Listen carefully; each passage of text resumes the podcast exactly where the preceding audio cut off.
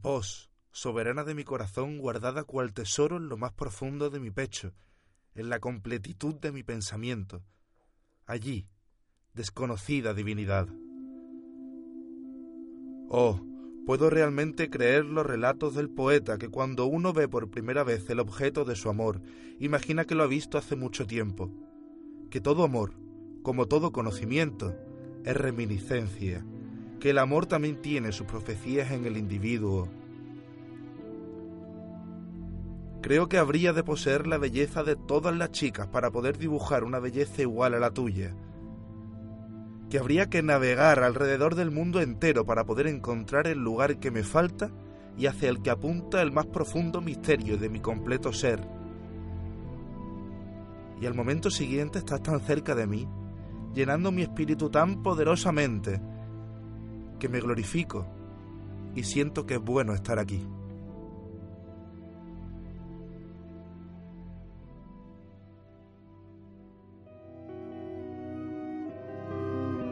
Bienvenidos amantes del saber.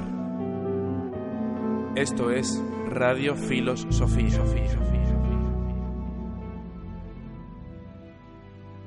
Esto que acabamos de escuchar es la declaración de amor de uno de los filósofos más destacados de nuestros últimos años, nosotros que Soren Kierkegaard, enamorado de su amada y con un desenlace amoroso que ya llegaremos a él, determinará eh, toda su filosofía, nos hablará de una angustia vital que desembocará en una de las corrientes filosóficas más populares de los últimos años, no otra que el existencialismo. Y como siempre decimos, es fundamental que conozcamos el contexto histórico y biográfico de nuestros autores. En este caso, Soren Kierkegaard fue nacido en Copenhague un 5 de mayo del año 1813 y acabó falleciendo el 11 de noviembre de 1855. No solo vamos a encontrar su nombre en la firma de sus obras, sino que él tenía multitud de seudónimos por razones que también trataremos a lo largo de nuestro programa. Su familia tenía mucho dinero, era caudalada y también profundamente religiosa. Ya la reforma protestante había surtido efecto y en Dinamarca la religión que más eh, se extendió precisamente fue el protestantismo. Su padre, Michael Pedersen, vivía convencido de que la ira de Dios iba a caer sobre él por sus pecados de juventud. Entre ellos, se cree que pudo haber dejado a su mujer embarazada de el que sería su primer hijo cuando todavía no estaban casados, es decir, fuera del matrimonio. Este era el motivo por el cual Michael Pedersen, padre de Soren, pensaba que ninguno de sus hijos iba a vivir más allá de los 33 años.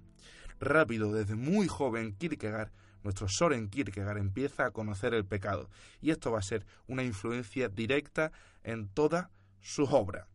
Aparte de toda esta influencia religiosa de la que hablamos, también está la influencia sobre la que hemos empezado hablando, su influencia en cuanto al amor. En 1837 conoce el que sería el amor de su vida.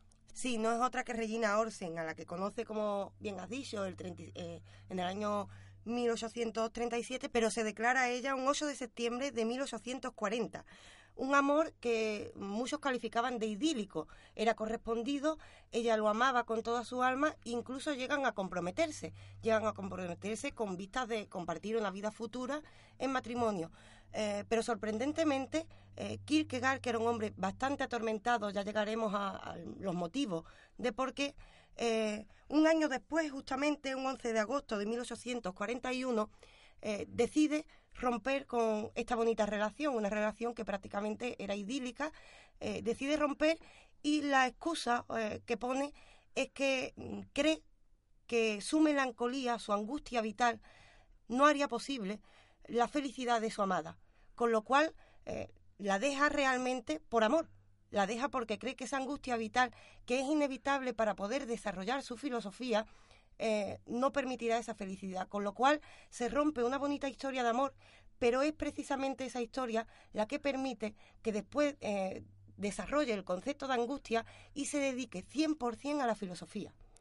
Hablamos de que se rompe esa historia de amor, pero también sabemos que Soren Kierkegaard estaría visitando continuamente a la que sería su amada, incluso cuando ella ya se acabó casando con otro hombre. Es decir, nunca dejó de amarla y de quererla con él.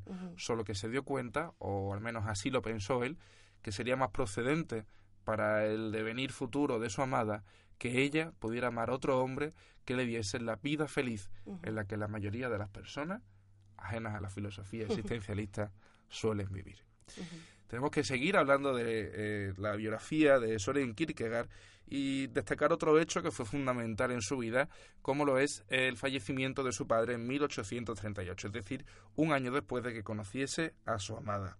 Su padre le pide que se dedique a la vida religiosa y él se sentirá en la obligación de cumplir con este futuro que le fue inscrito directamente por su padre. Así que él empezaría a asistir a la Escuela de Virtud Cívica, obteniendo excelentes resultados, y luego, poco más tarde, en la Universidad de Copenhague, empezaría sus estudios en teología. Acabaría, finalmente, decidiéndose por centrar todos sus esfuerzos intelectuales en la filosofía y en la literatura. En 1841 acabaría finalmente sus estudios y gracias a la herencia familiar, hablábamos antes de que era una familia caudalada, no tendría ningún problema en centrarse exclusivamente en el estudio de todo aquello que le era de interés. Kierkegaard eh, recibiría una fuerte influencia de toda la obra de Hegel, pero a partir de 1846, después de eh, declinar toda esta filosofía, acabaría hablando de la hipocresía de la religión, en este caso de la religión cristiana. Y ya en sus últimos años, 1854-1855, los iba a pasar criticando exclusivamente a la iglesia del pueblo danés, que era una iglesia evangélica luterana. Por último, cabe citar a un amigo suyo llamado Emil Boesen, un amigo de la infancia que era pastor y con el que mantuvo numerosas conversaciones, que su vida había sido eh, de gran y desconocido sufrimiento, y que lo que a otros les, había parecido vanidad no había sido tal. Y hasta aquí podemos llegar con la vida de nuestro autor.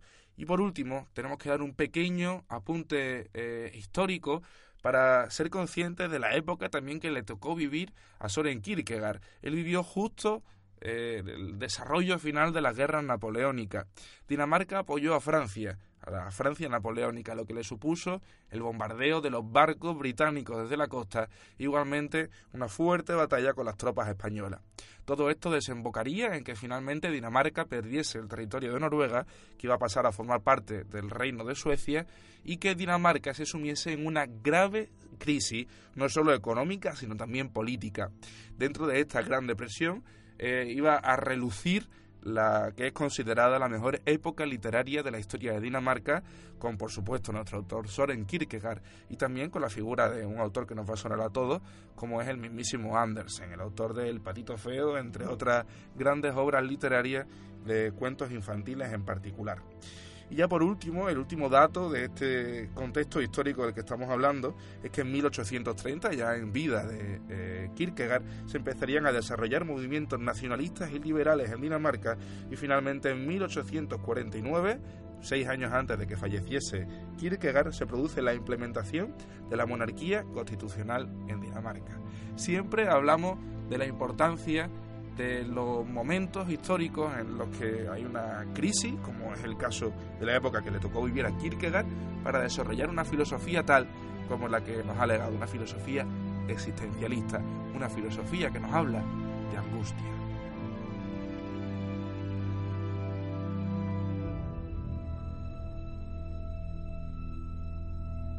En los casos de los autores anteriores que hemos tratado siempre el contexto histórico, por supuesto tiene una importancia tremenda, pero en el caso que tratamos hoy, en el caso de Soren Kierkegaard, tiene una importancia muy especial. No solo el contexto histórico, sino también su propia personalidad, porque como ha señalado antes, este autor es asistemático, es decir, es un autor que no va a necesitar de un método determinado para hablarnos del ser humano Recordémosle a nuestros oyentes que la filosofía en general, todos los autores, tienen un sistema a la hora de desarrollar su filosofía. Y lo que hace precisamente Kierkegaard, es decir, que lo que él hace es hablar del hombre en concreto.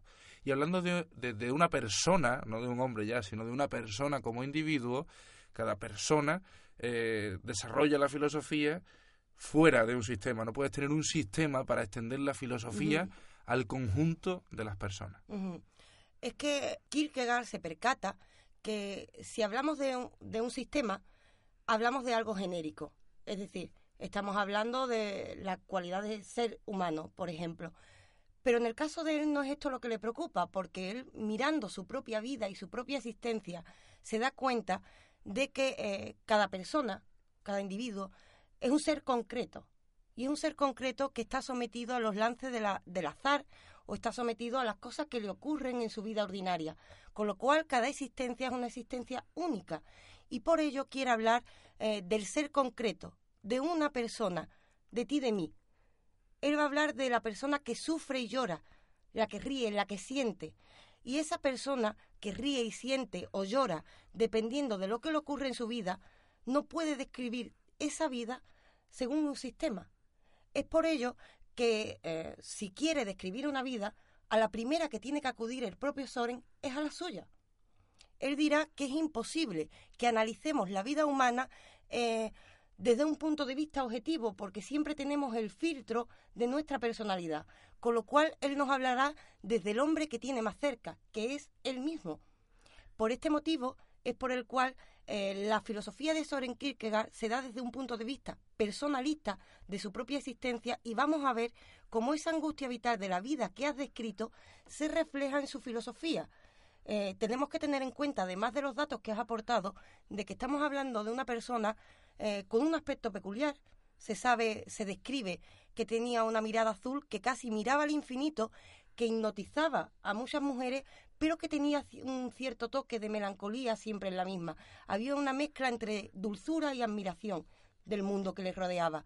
Además tenemos también un tupé bastante y un peinado bastante llamativo para la época, rubio, eh, una persona que destacaba, pero también que llevaba una joroba muy característica y que podría ser la metáfora del peso que lleva de su propia existencia.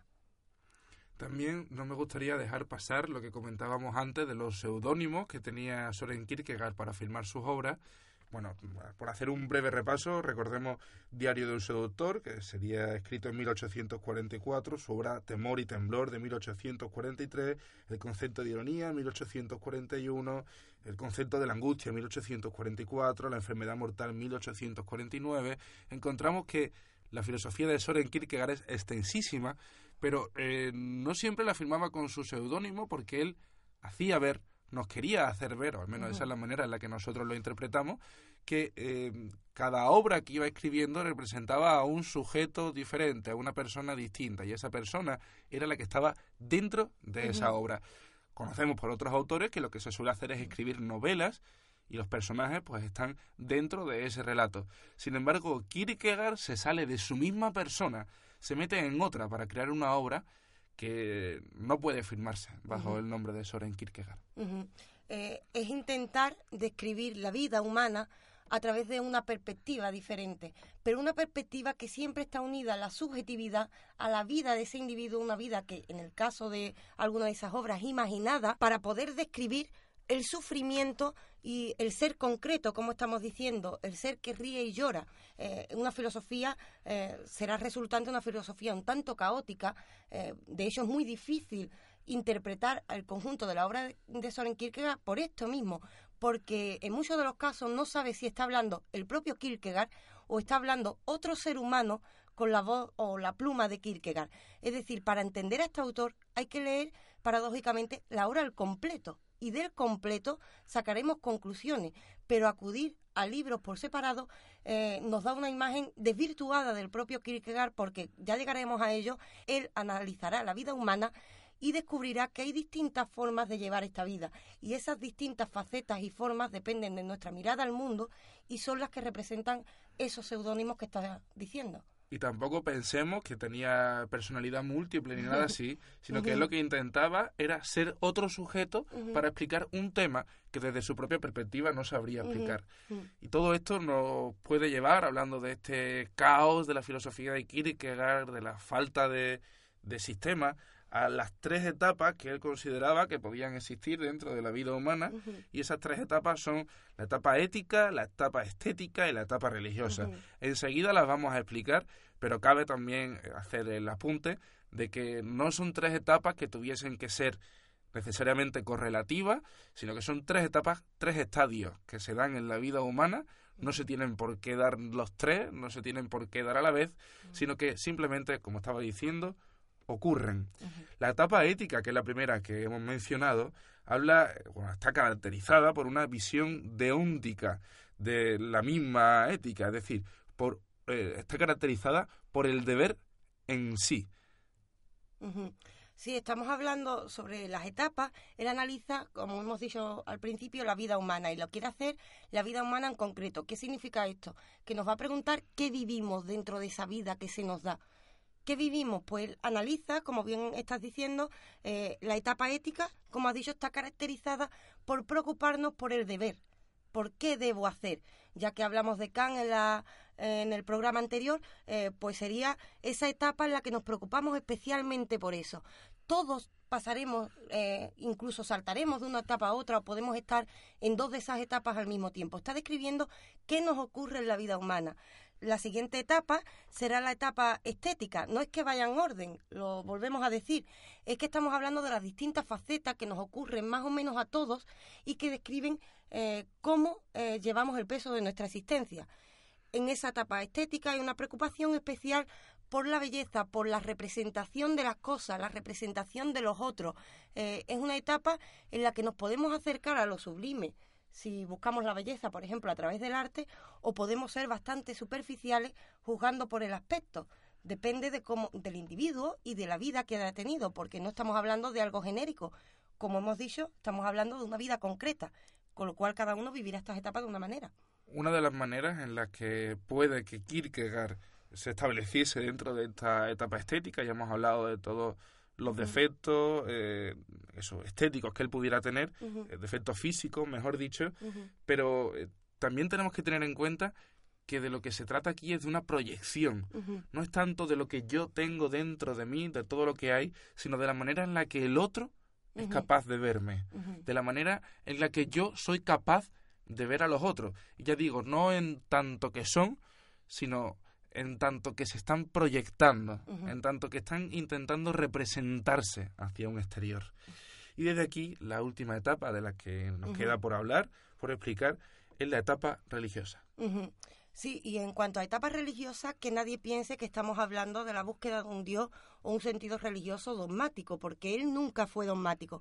Estamos hablando eh, de buscar eso, esa pregunta, esa otra pregunta que nos dio Kant, ¿qué será de mí?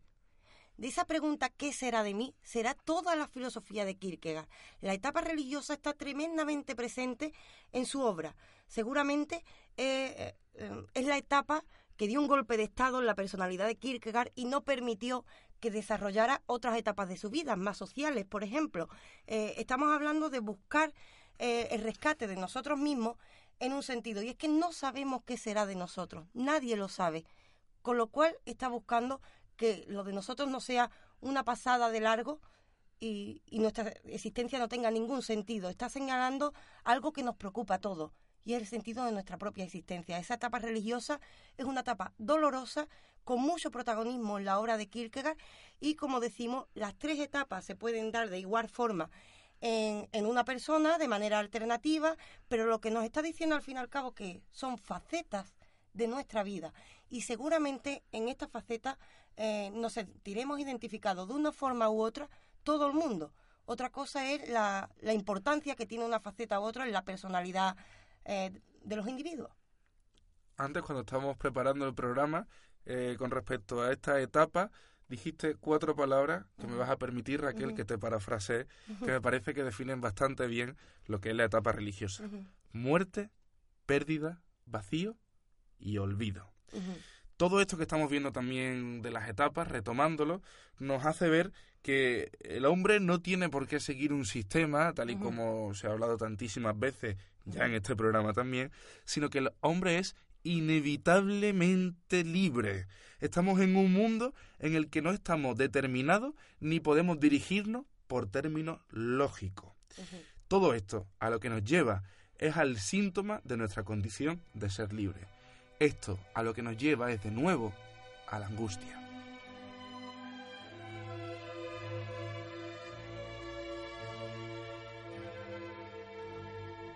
¿Qué es la angustia? Esto es lo que hay que dejar claro para entender la figura de Soren Kierkegaard. Eh, no nos está diciendo eh, la angustia en un sentido de pasarlo mal en un momento concreto de nuestra vida, no, porque Kierkegaard nos está hablando de la vida de los individuos en concreto, es decir, de la tuya y de la mía. ni siquiera es eh, la vida del ser humano en un sentido genérico. ¿Esto qué significa? Que él analiza lo que significa la existencia, el ser, el, estar aquí, que dirá años más tarde la fenomenología. Resulta eh, que se da cuenta de que no somos solo un ser biológico, como había dicho Darwin, no estamos determinados por las necesidades biológicas de manera única, ni tampoco, como había dicho las corrientes racionalistas hasta el momento, estamos determinados por lo racional. Resulta desde, que desde la visión de Kierkegaard, que la hace desde su propia vida, se da cuenta de que a nosotros nos tiran en este mundo y nos tiran en un mundo en el que hay muchos elementos a tener en cuenta. Uno, por supuesto, será el biológico, otro, por supuesto, será el racional. Pero hay otros elementos, otros elementos que son azarosos y estamos en medio de este mundo con cosas que no controlamos eso significa que somos inevitablemente libres, somos un ser a los que nos tiran aquí y eso produce una angustia vital, un peso que supone nuestra existencia. El precio de ser ser humano significa precisamente esto, tener una angustia dentro de manera constante. La verdad es que hubiera estado bien, poniéndole el toque de humor, que la fuerza creadora que nos soltó aquí, como estabas comentando alguien antes, también nos hubiera soltado un manual de instrucciones. No siendo así, no siendo así, tenemos que entender la filosofía de Kierkegaard como que efectivamente, conforme vamos avanzando en nuestra vida, tenemos que ir tomando decisiones y esas decisiones suponen, en la mayoría de los casos, renunciar a realizar otras actividades, renunciar a pensar de una manera determinada. Hay un autor que me gusta especialmente, y que me van a permitir nuestros queridos oyentes que menciones, que es Hermann Hesse. Hermann Hesse, en algunos de sus libros, los más famosos son Siddhartha, Demián y El Lobo Estepario, nos habla de un momento en el que estas personas finalmente salen al mundo. No es que no estuvieran antes habitando en el mundo en el que estamos, sino que consiguen, como dicen Demián, eh, salir del huevo, que era su mundo, y enfrentarse al mundo.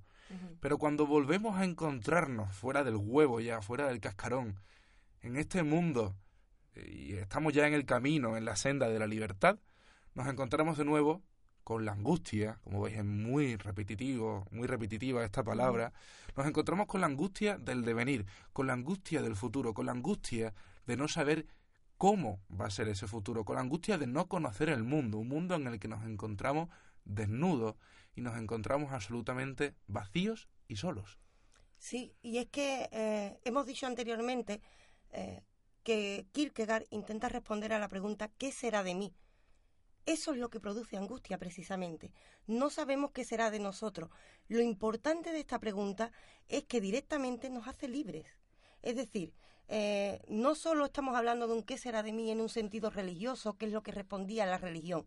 No, estamos hablando eh, de que cuando nos sueltan en este mundo, de repente tienes que tomar decisiones. Kierkegaard se percata no de que tenemos que buscar la libertad, sino de que inevitablemente somos libres, estamos todo el tiempo tomando decisiones. Y como tú has señalado antes, una decisión implica eh, elegir entre dos cosas y, por supuesto, una de ellas quedará en el camino. Eso da miedo, da miedo también equivocarse, a la hora de tomar una decisión y esto es lo que significa su famosa sentencia. La angustia es el vértigo de la libertad.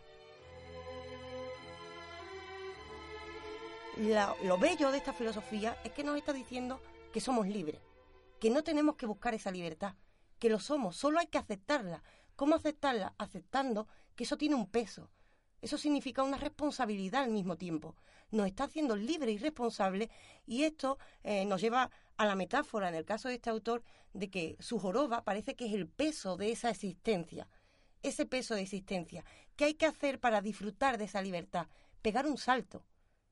Hemos hablado del vértigo, hay que pegar un salto, pero ese salto, eh, sabe Kierkegaard que no es nada fácil, de hecho él busca, según su filosofía, lo que llama el caballero de la fe. Y es que dice que la vida, viviéndola desde esta libertad, implica una fe en un proyecto de futuro. Cuando tú eliges, es que tienes fe en que ese es el camino. Él busca al caballero de la fe que supere esta angustia o que la enfrente, no para dejarla atrás, sino para llevarla consigo y alcanzar los objetivos y los proyectos de vida que tiene. Él no considera que él sea el caballero de la fe. Por eso él vivía constantemente en esa angustia, pero sí nos invita a ello. Has hablado, Raquel, de un salto que tenemos que dar, teniendo en cuenta que somos libres, y eso me ha hecho acordarme de un título que, bueno, que también habla a este respecto, que es El miedo a la libertad, de Eric Fromm. Nos encontramos, aunque sea otro autor, con la misma problemática. Somos libres, tenemos la libertad al alcance de nuestra mano, pero hay veces en las que, por circunstancias personales, por, por la manera en la que cada uno de nosotros individualmente tendemos a pensar, no somos capaces de dar el salto definitivo, como estabas mencionando, que nos empuje a ese estadio final de libertad y de tranquilidad. Y sobre todo de realizarnos a nosotros mismos. No sabemos si ese salto nos llevará de nuevo a otra etapa de angustia. Seguramente sí, diría, diría Kierkegaard. Pero es que ese es el precio de vivir una vida humana auténtica. Él lo que está buscando es la autenticidad de la vida. Y además, algo muy curioso, y es que sabemos que de la corriente existencialista, años más tarde habrá autores destacados, eh, seguramente una de las imágenes características de esta corriente es Sartre, y Sartre, aun siendo eh, un existencialismo muy distinto, eh, nos dirá precisamente a causa de esta libertad que el no tomar decisiones implica mala fe. ¿Qué significa mala fe? Mala fe significa que al no tomar una decisión, está echándole el muerto, diríamos, a otro. A otro. De repente puede ser que al no tomar tú tu decisión, eh, el camino de otro se vea parado. Y por eso habla de que eh, es ser un ser humano inauténtico. Inauténtico. Si queremos buscar la autenticidad de nuestra vida, tenemos que aceptar ese peso, llevarlo con nosotros como si fuese una mochila y no solo proyectarnos al futuro, sino lanzarnos hacia él. Esa angustia, ese nudo en el estómago, luego al final del programa hablaremos sobre ello, pero también está tratado por la psiquiatría y lo que hace Kierkegaard es darnos otra manera diferente en la que ver ese problema que al fin y al cabo no es otra cosa que una crisis existencial. Y por hacer una pequeña reflexión personal con respecto a lo que estamos hablando, hablamos de lo que la libertad es, pero ¿qué es lo contrario a la libertad en una vida moderna, en una vida contemporánea en pleno siglo XXI? Lo contrario a la libertad, evidentemente, es la esclavitud. Y esa esclavitud eh, se hace de una manera absolutamente sutil.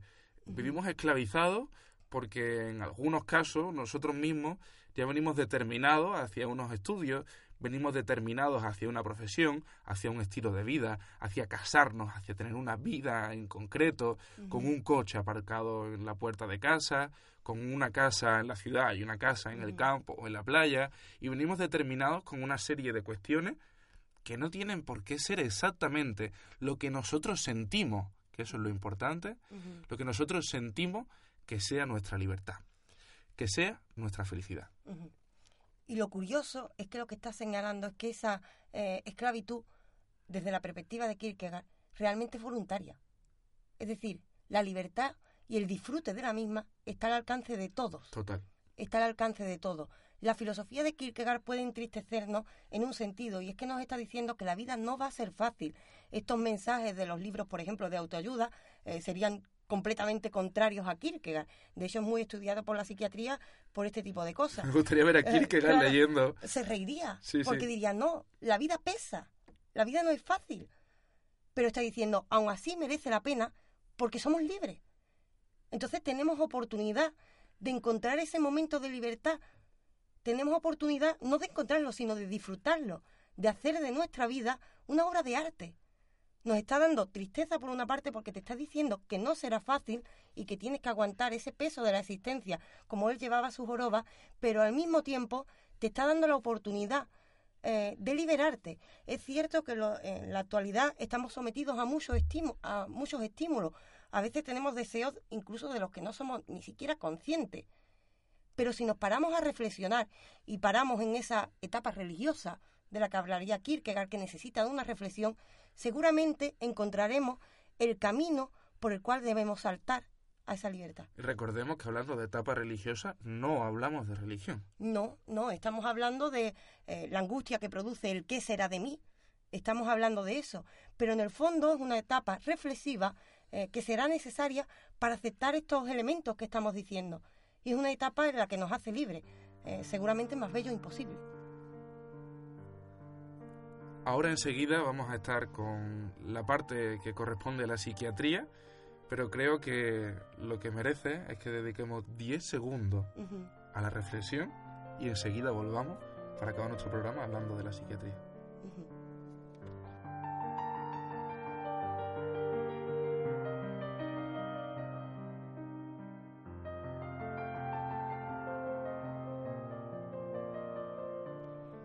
Hay que tener presente que este autor es tremendamente estudiado y de mucho interés para el campo de la psiquiatría e incluso ya llegaremos a ello a corrientes actuales dentro de este campo.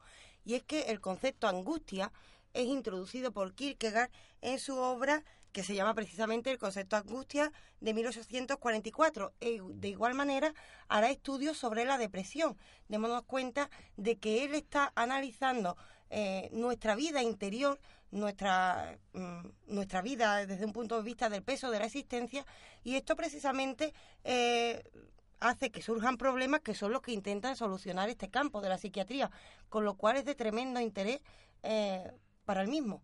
Antes lo hablábamos de que lo que se siente con la angustia es un nudo en el estómago y ese nudo es el que nos impide dar el salto hacia la libertad, del que también hemos hablado, y ese nudo en el estómago es el que se lucha o se ha luchado durante mucho tiempo en la psiquiatría con ciertas pastillas que a todos nos van a sonar, que lo que hacen es, eh, me lo vais a permitir, muy coloquial, darle al botón de off en ese sentimiento de angustia y dejarnos seguir existiendo sin soportar ese peso que no podemos combatir de, bueno, del freno, de dar el salto hacia la libertad. Y aquí es donde nos entra Kierkegaard. Sí, porque eh, Kierkegaard nos ha hecho libre inevitablemente. Es cierto que nos ha dicho que la angustia es el vértigo de esa libertad, ese momento anterior a que tomemos una decisión. Pues resulta de que cuando una persona, a los ojos de Kierkegaard, por supuesto, eh, tiene una depresión, por ejemplo, lo que ha ocurrido es que se ha quedado paralizado y no es capaz de dar ese salto hacia la libertad. No es capaz de decidir. Ha entrado en una especie de bucle y, este bucle no le deja avanzar en su vida. Eh, de esto se ocupa la psiquiatría, pero él va a proponer eh, soluciones diferentes. Podemos adelantar. Lo que estamos encontrando en realidad es una crisis existencialista y eso es lo que nos hace ver Kierkegaard. Y desde donde tenemos que partir de la pregunta en cuestión es, ¿Conviene, como decía antes, darle al botón de off en la angustia o conviene desde un punto de vista psiquiátrico, insistimos, desde el punto de vista de Kierkegaard, apoyar a esa persona a que dé el salto definitivo hacia la libertad? Recordemos también, fundamental, la angustia no va a dejar de desaparecer nunca. O sea, darle al botón de off no nos va a ayudar en nada. Sí, porque la angustia hemos dicho antes que es el precio de ser humano. En la actualidad existe un arduo debate en la psiquiatría sobre la forma de abordar el problema al que se enfrenta el enfermo. Es decir, basta solo eh, con darle a ese botón de off. Resulta que ese botón de off te va a permitir cierta tranquilidad de espíritu, podríamos decir, para llevarte el día a día pero sigues teniendo el precio eh, de esa angustia vital. ¿Qué es lo que propone Kierkegaard? Por una parte, eh, sería necesario no solo atender al problema en sí eh, que provoca una depresión. Por ejemplo, una depresión se puede dar por una eh, tendencia que existe ya neurológicamente, es decir, hay personas que vienen determinadas por su biología a sufrir esta especie de trastorno. Es algo que Kierkegaard no negará. Es decir, la aportación del existencialismo a la psiquiatría es compatible con los grandes avances que tenemos que afirmar que ha hecho este campo. Lo que la introducción del existencialismo lo que hace es enriquecer la forma de tratar al enfermo. Es decir, no solo hay que tranquilizar ese espíritu para que pueda volver a tomar decisiones y no se quede paralizado eh, ante esa libertad, sino que además hay que atender a la experiencia interna que tiene ese individuo de lo que le está ocurriendo, para que aprenda a poder afrontar esa angustia en su futuro. Así que lo que podemos entender, intentando resumirlo un poco, es que lo que Kierkegaard nos hace ver es que el papel de psiquiatra, bueno, para empezar debe ser desde un plano humanista, sin lugar a dudas, va a depender de la persona, depende del individuo. Eh, lo que nos hace ver es que el psiquiatra tiene que, como decíamos antes, empujarnos, empujarnos hacia la libertad y también hacernos conscientes de lo que es verdaderamente ese peso, esa joroba que comentábamos en el caso de Kierkegaard, que vamos a tener durante toda nuestra existencia. para no volvernos a quedarnos paralizados. Es decir, eh, en la psiquiatría en la actualidad hay un enfoque eh, naturalista, que podríamos decir, en el cual tiene más peso eh, los elementos biológicos, los elementos neurológicos, y hay otro enfoque que no rechaza ese naturalismo, pero intenta enriquecerlo con el existencialismo. Y esto implicaría entonces que trastornos, por ejemplo, como la ansiedad en sí o la depresión, son un estado de ánimo del individuo, con lo cual eh, no vale solo con poner la etiqueta del nombre de la enfermedad. Hay que saber qué implica ese estado de ánimo, la experiencia del individuo, para ayudarle a avanzar en su futuro y para aceptar su condición humana, para aceptar que no todos los momentos de angustia eh, se van a convertir en ansiedad o depresión. Hay veces que esos momentos de angustia no necesitarán de una pastilla, sino de que tú te enfrentes a tu condición de ser libre. Y esto lo hemos hablado también en otros programas y bueno, al fin y al cabo de lo que se trata es de que seamos conscientes de que cada persona es un mundo absolutamente distinto. Y las enfermedades psiquiátricas, aunque pueden tener patrones bueno, ninguno de nosotros somos psiquiatras ni tenemos estudios médicos, pero sí que hemos investigado al respecto. Y efectivamente las enfermedades psiquiátricas pueden tener ciertos patrones, pero al final va a depender de cada individuo la manera en la que se manifiesta y la manera en la que esa persona asimila esa enfermedad, ese problema mental.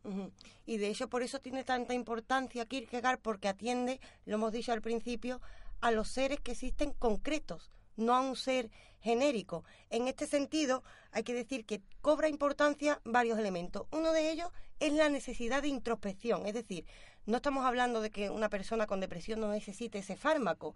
Por supuesto, es posible que necesite ese fármaco, pero además del fármaco, necesita un momento de introspección, eh, de pensar en sí mismo, en su propia situación, para aprender de ella. Y además aprender de que esa angustia que está sintiendo es inevitable y es producto de su capacidad reflexiva, es decir, es producto de ser un ser humano. Desde esta perspectiva, entonces, eh, renunciar a enfrentarse a esos problemas de una manera reflexiva, es decir, pensando en lo que te ha ocurrido, eh, aparte, por supuesto, del tratamiento farmacológico, eh, renunciar a esta posibilidad significaría entonces renunciar a las respuestas que te están esperando, que son respuestas a los problemas de tu propia existencia. Es decir, esto significaría no vivir en una vida auténtica, eh, estar en una vida irreal. Hablamos hace un momento de la importancia de vivir una vida auténtica. Esa vida auténtica necesita que respondamos a las preguntas que nos crean ansiedad. Por ello es tan importante la autorreflexión y preguntarnos por la situación que nos rodea y por lo que sentimos. Bueno, pues después de todo lo dicho, creo que llega el momento en el que podemos sacar una pequeña conclusión acerca del pensamiento de Kierkegaard y en nuestro caso en particular, por lo pronto voy a hablar por mí, luego que hable Raquel lo que considere, eh, no podemos más que sentirnos identificados con la manera en la que tenía este autor de, percibir lo que la vida es en realidad. Eh, estoy prácticamente convencido de que ninguno de nosotros ni de nosotras eh, ha dejado de sentir esa angustia en su vida. También esto nos lleva a acordarnos de aquellos pasajes de Julián María, si no me equivoco, en el que hablaba de que la vida es un desierto por el que vamos caminando, encontraremos ciertos oasis de vez en cuando, pero eso no quita que al fin y al cabo la vida sea caminar por el desierto. Y además no quita la belleza, porque sabemos que el desierto nos da paisajes preciosos. Es decir, tenemos una angustia interna, es, es cierto, tenemos esa angustia, pero nos ha hecho libres. Kierkegaard nos ha hecho libres. Por mi parte, igual que has dicho tú, eh, creo que es inevitable empatizar en este sentido porque eh, Kierkegaard no está hablando del ser humano en un sentido genérico. Kierkegaard está hablando de cada individuo y creo que en ese sentido sí que lo consigue. Sí que lo consigue porque todos eh, empatizamos con ese, con ese tipo de hechos, pero además nos da una luz al final del túnel. No solo nos ha dicho que tenemos que cargar con el peso de nuestra existencia, sino que nos ha dicho que somos libres y por ello podemos hacer de nuestra vida una obra de arte, con lo cual no diría que nos da esperanza, eh, pero sí que nos da un motivo para caminar por el desierto. Con esta magnífica reflexión, acabamos por nuestra parte. Esperemos que también vosotros podáis sacar vuestra propia reflexión. Estaremos encantados, de hecho, de que la dejéis en los comentarios, si así lo estimáis. Y por supuesto, siempre os lo comentamos, que saquéis vuestras propias conclusiones. Nosotros, al fin y al cabo, lo que intentamos es dar una pequeña guía sobre el pensamiento de Kierkegaard, pero esto no se puede acotar en 30, 45 o 60 minutos. Así que, bueno, ya lo he dicho, esperamos que os haya sido útil y recordad que nos podéis encontrar en todas nuestras redes sociales, en YouTube, en Facebook, en Instagram, en Twitter. También tenemos los podcasts desde hace aproximadamente una semana en iTunes, los tenéis todos. Por supuesto, Evox, que es nuestra casa. Y si queréis tener un tratamiento mucho más cercano y especial, os recomiendo que os acerquéis a nuestro Telegram para que podamos, como digo, eh, tener ese contacto directo. Hasta aquí, Radio Filosofía. Nos vemos la semana que viene no te olvides de que vamos a hablar de Alicia en el País de las Maravillas y también de su autor Luis Carroll. Quédate con nosotros, no desconectes, esto ha sido Radio Filosofía.